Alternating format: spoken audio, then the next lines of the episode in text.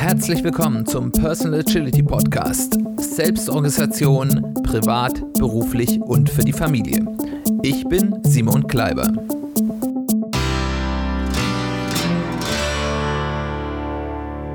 Herzlich willkommen zu einer weiteren Folge des Personal Agility Podcasts. Schön, dass du eingeschaltet hast. Schön, dass du wieder dabei bist.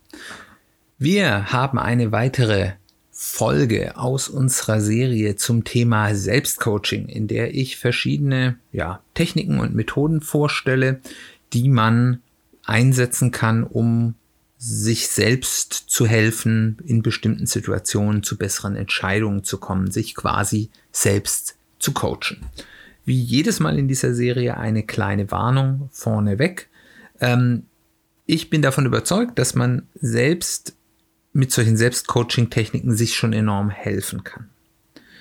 Allerdings sollte man dabei immer bedenken, dass man hier, da man ja hier selbst als Coachee, als auch als Coach auftritt, nicht wirklich neutral ist. Man ist sich selbst gegenüber natürlich nicht neutral und man ist auch gegenüber seiner Situation und äh, seiner ja direkten Umwelt äh, seinem direkten sozialen System nicht neutral.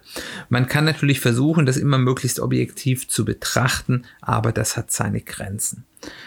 Ich möchte euch ermuntern, diese Techniken auszuprobieren für euch.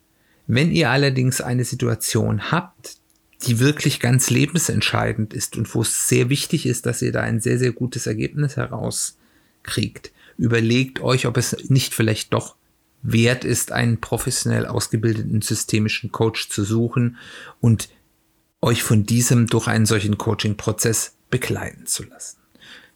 Wenn ihr der Meinung seid, ihr seid hier noch nicht an diesem Punkt, dann, wie gesagt, ermutige ich euch, diese Selbstcoaching-Techniken zu nutzen. Über welche Selbstcoaching-Technik wollen wir heute reden? Die Technik, über die wir heute reden wollen, ist die des Prämortems. Das ist eine Methode, die hilft uns Risiken oder unter dem Radar befindlichen wichtigen Aspekte für eine Herausforderung, für eine Aufgabe abzuklopfen. Idealerweise führt man diese Methode des Prämortems zu Beginn einer wichtigen Aufgabe an. Also wenn ich irgendetwas Neues beginne, wenn ich einen neuen Job beginne, wenn ich ein neues Projekt beginne, sei das im beruflichen oder äh, im privaten. Zum Beispiel, wenn ich anfange, ein Haus zu bauen, ist zum Beispiel quer. Also irgendwas, wo, wo das Gelingen und Nicht-Gelingen einen großen Auswirkung hat. Ein, wenn ich ein neues Nebenprojekt starte. Aber auch wenn ich zum Beispiel privat eine besonders große Reise, vielleicht sogar eine Abenteuerreise, eine Backpacking-Reise oder was auch immer plane. Also immer, wenn ich etwas Neues beginne, dessen Erfolg oder Nicht-Erfolg signifikante Auswirkungen auf mich haben wird. Ich kann euch leider hier nicht genau sagen, woher diese Methode kommt, wer sie erfunden hat. Ich meine, ich habe das aber leider nicht mehr verifiziert vorher, Sie ist mir das erste Mal im Buch Decisive von Dan und Chip begegnet. Äh, zumindest ordne ich sie da ein. Äh, vielleicht ist aber mein Gedächtnis da auch falsch. Über das Buch hatten wir ja schon mal in der Folge über das Treffen gute Entscheidungen getroffen, äh, äh, Treffen von guten Entscheidungen gesprochen. Und ich meine, dort habe ich auch zum ersten Mal davon gelesen. Die Be Begriffsherkunft ist äh, vielleicht ganz interessant, weil Prämortem jetzt ja erstmal ein bisschen komisch klingt. Es gibt den Begriff des Postmortems. Das ist eine Untersuchung, die führe ich durch, nachdem etwas schiefgegangen ist. Also die nach dem Tod, also das Postmortem heißt ja nach dem Tod Untersuchung. Das heißt also, es ist schiefgegangen, im schlimmsten Fall ist jemand gestorben oder ein Thema ist gestorben und ich schaue mir dann danach an, was ist eigentlich schiefgelaufen und was kann ich daraus lernen. Wird ganz häufig auch im Unternehmenskontext geführt, wenn dort irgendwas groß was schiefgegangen ist, dann wird es auch veröffentlicht, zum Beispiel im Bereich der IT-Sicherheit. Wenn es bei, zum Beispiel bei Google große Ausfälle gab, ähm, in deren IT-System oder Sicherheitsprobleme, dann veröffentlichen die Ingenieure im, im Normalfall hinterher einen Postmortem-Report, wo sie hinterher berichten, was ist schiefgegangen und was machen sie, damit das in Zukunft nicht mehr passiert. Ein Prämortem ist jetzt das Umgekehrte. Das ist sozusagen eine Untersuchung mit dem gleichen Mindset, die ich aber nicht danach durchführe, sondern davor. Wie funktioniert das?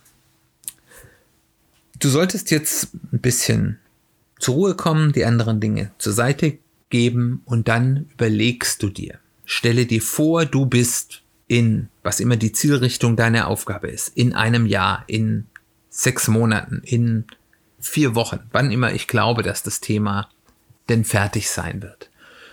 Und deine Unternehmung, deine Aufgabe, was immer du dir da vorgenommen hast, ist auf ganzer Linie ein Desaster. Es ist wirklich alles schiefgegangen. Worst case. Wie fühlst du dich? Was ist die Situation, in der du dich jetzt befindest? Was bedeutet das für dein Leben? Es sind unangenehme Dinge, über die man da nachdenken sollte. Aber begib dich da ruhig ein bisschen, ich bin ja sonst nicht so für negative Vibes, aber begib dich da ruhig wirklich mal in, in das ganze Leid, was diese Situation mit sich bringt. Die nächste Frage ist, wie konnte es dazu kommen? Was ist alles schiefgegangen? Was sind die Verkettung der Umstände?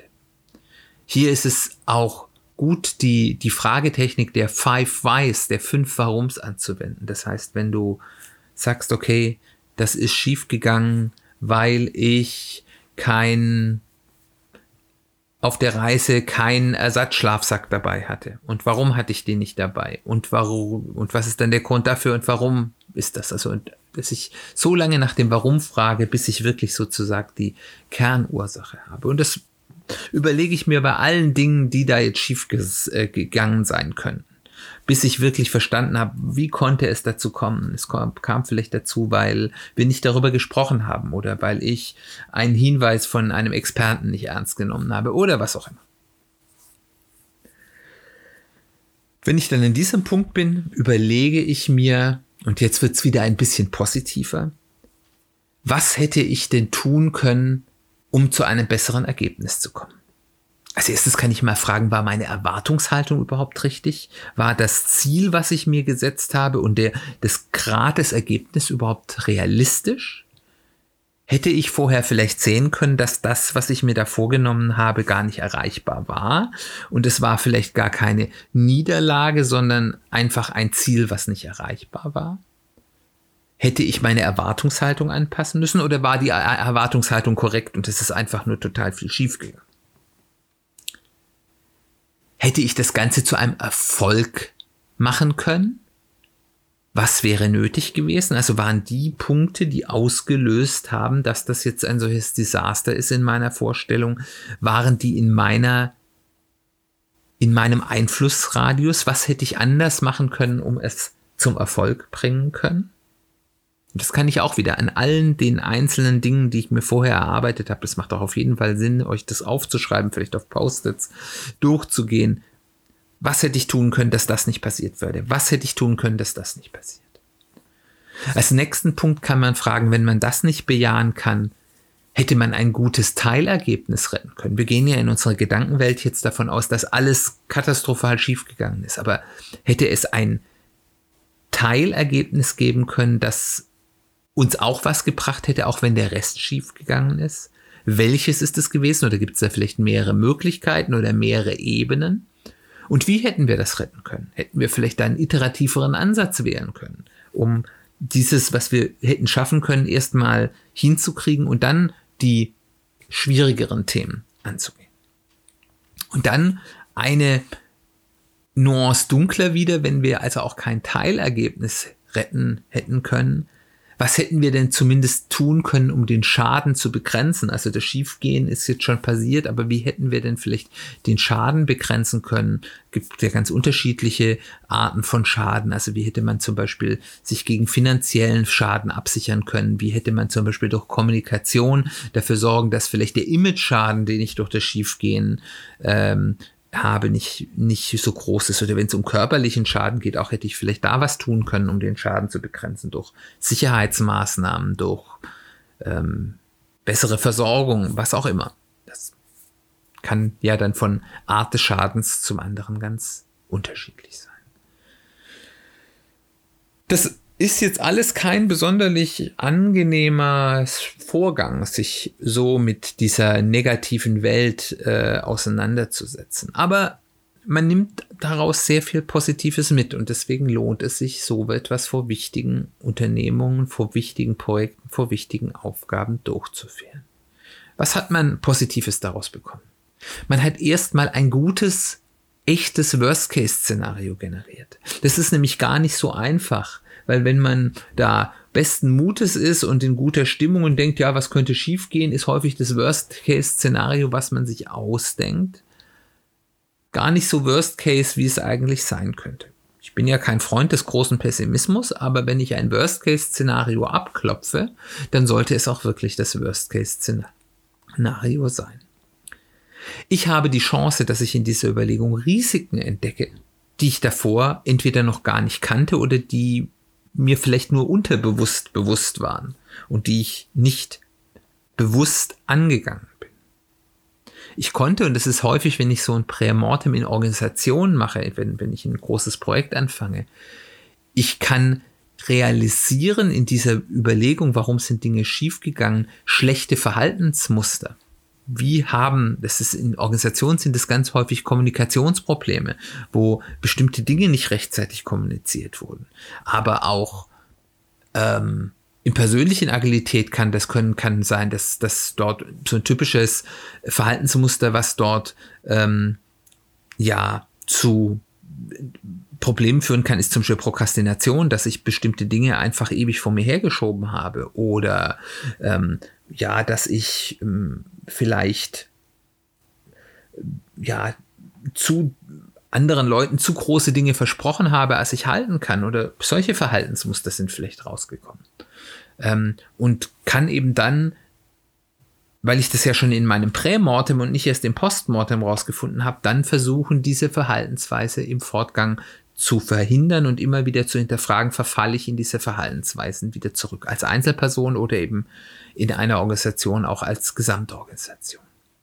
Dann habe ich vielleicht ein besseres ein besseres ja, Wissen darüber, was sind denn so die wichtigen Key-Entscheidungspunkte in diesem, in dieser Aufgabe, in diesem Projekt. Wo treffe ich die Entscheidungen, die darüber ja, entscheiden, ob das Ganze ein Erfolg oder ein Misserfolg wird. Ich identifiziere vielleicht noch etwas klarer, was sind denn wirklich nutzbare Teilergebnisse? Was sind denn Punkte, wo ich schon Wert schöpfen kann? Wo kann ich iterativ vorgehen? Wo habe ich dünne Wertscheiben, die ich generieren kann, um so mein Risiko zu minimieren? Weiterhin kann ich andere Risikominimierungsstrategien machen, zum Beispiel wo brauche ich eine Versicherung, sei es eine reelle Versicherung oder irgendwelche Redundanzen oder ähm, ja, Fallback. Ähm. Und ich kann noch mal meinen, und das jetzt in Anführungszeichen, Business Case gegen das neue Szenario halten, weil auch in der persönlichen Agilität, im wirtschaftlichen habe ich natürlich idealerweise, wenn ich ein großes Vorhaben habe, mache, eh ein Business Case, wo ich sage, okay, ich äh, will das machen, um folgenden wirtschaftlichen Erfolg zu erzielen und setze dazu folgende, ja, Ressourcen ein und gehe dafür folgende Risiken ein. Und dann kann ich mir ausrechnen, ob das positiv ist. Aber auch bei persönlichen Dingen kann ich einen in Anführungszeichen Business Case äh, rechnen, wo dann vielleicht die, Re die Rechenmenge nicht Geld ist, aber eben ich investiere in ein bestimmtes Thema Zeit zum Beispiel und Energie, weil ich glaube, dass mich das glücklicher macht oder weil es dazu führt, dass, es, dass ich ein Ziel erreichen kann, was mich glücklicher macht. Und ich kann dann eben mit diesem neuen Szenario, mit all diesem neuen Wissen, diesen Business Case, den ich entweder bewusst oder unbewusst beim Überlegen, ich mache das jetzt, angestellt habe, nochmal abprüfen. Komme ich immer noch auf das Ergebnis, das ist eine gute Idee? Oder ist es jetzt vielleicht keine so gute Idee mehr? Oder ist es nur eine gute Idee, wenn ich hier nochmal was ändere? Ich kann, wenn ich mich schon mal geistig damit auseinandergesetzt habe, was ja auch eine große Hürde ist, dass das wirklich schiefgehen kann, kann auch einen Plan B entwickeln, kann sagen, was mache ich denn jetzt, wenn ich mich wieder in diese Situation, in diese miserable Situation äh, äh, hereinversetze und wie ich mich da fühle, wenn alles schief gegangen ist, kann ich sagen, was mache ich denn jetzt? Was mache ich denn, wenn es schief geht? Was ist mein Plan B? Und es ist immer besser, wenn man einen Plan B hat. Insgesamt, und das ist das große Positive, das Durchführen einer solchen Prämortem erhöht durch all diese Punkte signifikant meine Chancen auf Erfolg.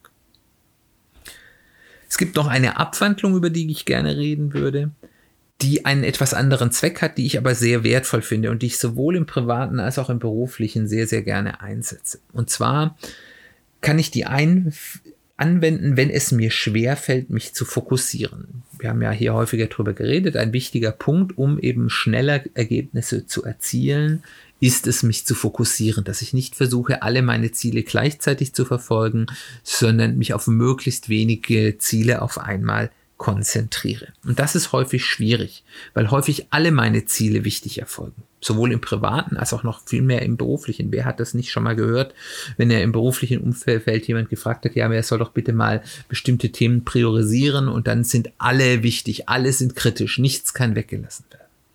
Und wenn man in so einer Situation, sei es beruflich oder privat ist, ist das, gibt es eine Abwandlung des Prämortems, die ich sehr hilfreich finde, um ähm, sich zu einer klareren Fokussierung zu zwingen. Und diese Abwandlung geht so. Ich stelle mir wieder vor, ich bin so und so viele Wochen, Monate, Jahre, was immer hier jetzt mein Zeithorizont ist, in der Zukunft und alles, was ich mir vorgenommen habe, alle Ziele, die ich mir gesetzt sind, sind ein Totalausfall. Entweder habe ich nichts gemacht oder es ist alles schief gegangen. Aber, und jetzt ist die Abwandlung hier, wie durch ein Wunder sind lediglich ein oder zwei meiner Ziele, je nachdem wie stark ich mich fokussieren soll, von meiner Liste an Zielen, von meiner Liste an Vornamen doch gelungen. Zumindest etwas oder mäßig oder vielleicht sogar sehr. Darüber sagen wir nichts. Aber es sind, es gibt nur diesen einen Bereich oder diese zwei Bereiche, wo überhaupt irgendetwas geklappt hat. Kann sich das noch ausmalen, kann sagen, es gibt einen, einen Zauberer, der uns verzaubert hat, dass wirklich alles, was wir an Arbeit in alles außer ein oder zwei Themensätzen schief geht. Wie auch immer, wie man da sich das gerne vorstellen mag. Also auf jeden Fall, wir wissen, egal was wir tun, es wird nur dieses eine oder diese zwei Themen von Erfolg gekrönt worden sein. Und die Überlegung, die ich mir jetzt mache, ist, von allen meinen Plänen, von allen meinen strategischen Zielen, welche würde ich mir denn wünschen, dass sie unter diesen ein oder zwei nicht zum Scheitern verurteilten Zielen sind. Und wenn ich das mir überlege, dann muss ich nämlich nichts mehr wegstreichen, sondern ich habe quasi den Verlust. Ich, ich ähm, überliste hier ein bisschen das, das äh, Loss Bias, also dass, dass uns das Verlieren von Dingen unheimlich schwer fällt als Menschen und sagen, ich habe schon alles verloren, ich kann jetzt aber noch ein oder zwei Dinge retten. Und das macht es einem, ist zwar eigentlich jetzt erstmal unlogisch, aber so tickt eben unser menschliches Gehirn, ist es viel einfacher, diesen Schritt zu gehen. Was gewinne ich denn jetzt erneut, anstatt zu sagen, was schiebe ich denn weg? Und das hilft total gut, ähm, wirklich die wichtigsten Dinge rauszukristallisieren. Und wenn ich das mache, kann ich dann eben nochmal die Schleife zurückfliegen und überlege, wenn mir nur diese zwei Themen gelungen sind, was bedeutet das denn für mich? Was bedeutet es denn für mich, dass die anderen Themen nicht gelungen sind? Was für eine Auswirkung hat es auf mich, auf meine Situation, auf meine finanzielle Situation, meine gesundheitliche Situation, auf meine, ja, mein Lebensglück, das ich mitbringe? Ähm, hat das nicht vielleicht einfach dadurch, dass ich diese ein oder zwei Themen wirklich zum Erfolg führen konnte, nicht schon alles gewonnen und es ist vielleicht verkraftbar, dass ich erstmal die anderen Dinge ein bisschen auf den Backburner stelle. So viel zu dieser in meiner Sicht sehr, sehr nützlichen und sehr, sehr mächtigen, wenn auch in der Durchführung etwas unangenehmen äh, Selbstcoaching-Technik des Prämortems. Ich hoffe, es hat dir gefallen. Wenn du die Technik ausprobierst, würde mich total freuen, von dir zu hören, wie, ja, wie das für dich war, was du dabei gelernt hast, wie das, was du dabei rausgefunden hast, was du vielleicht auch für Probleme bei der Durchführung hattest. Du kannst mit mir in Kontakt treten über E-Mail, über diverse Social Media Kanäle und über unsere Website www.personal-agility-podcast.de. Dort gibt es zu jeder Folge einen Blogpost, wo es eine Kommentarfunktion gibt. Dort findest du auch die Show Notes, wenn es die nicht auf der Seite oder der App gibt, wo du Podcasts hörst, denn in diesen Show Notes findest du auch alle anderen Kontaktmöglichkeiten zu mir. Wenn es dir gefallen hat, wenn das hilfreich ist, was ich hier erzähle, würde ich mich total freuen, wenn du mir ein bisschen helfen könntest, die Sichtbarkeit äh, dieses ja, Podcasts zu erhöhen. Dafür gibt's drei Möglichkeiten. Die erste Möglichkeit ist, du empfiehlst mich weiter im Freundeskreis, im Familienkreis, im Kollegenkreis. Das fände ich total super. Oder eben auch über Social Media. Die zweite Möglichkeit ist, du hinterlässt mir ein Review zum Podcast, entweder auf der Plattform, auf der du Podcast hörst, wenn es dort Reviews gibt, oder insbesondere auf ähm, Apple Podcast iTunes. Das ist so ein bisschen die wichtigste Review-Plattform für Podcasts. Und drittens, wenn du einen Spotify-Account hast, selbst wenn du den nicht nutzt für Podcast hören und es ist egal, ob es ein bezahlter oder ein freier ist, abonniere einfach mal meinen Podcast da.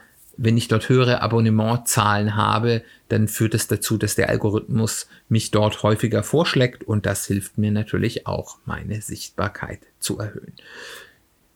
Das musst du natürlich nicht, aber wenn du es machst, freue ich mich total. Dann bleibt mir nur noch herzlichen Dank zu sagen für die Aufmerksamkeit. Ich hoffe, wie gesagt, es war interessant und hilfreich für dich.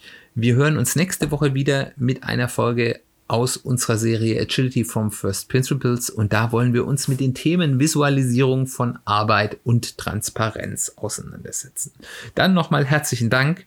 Bis nächste Woche. Wir hören uns bald wieder.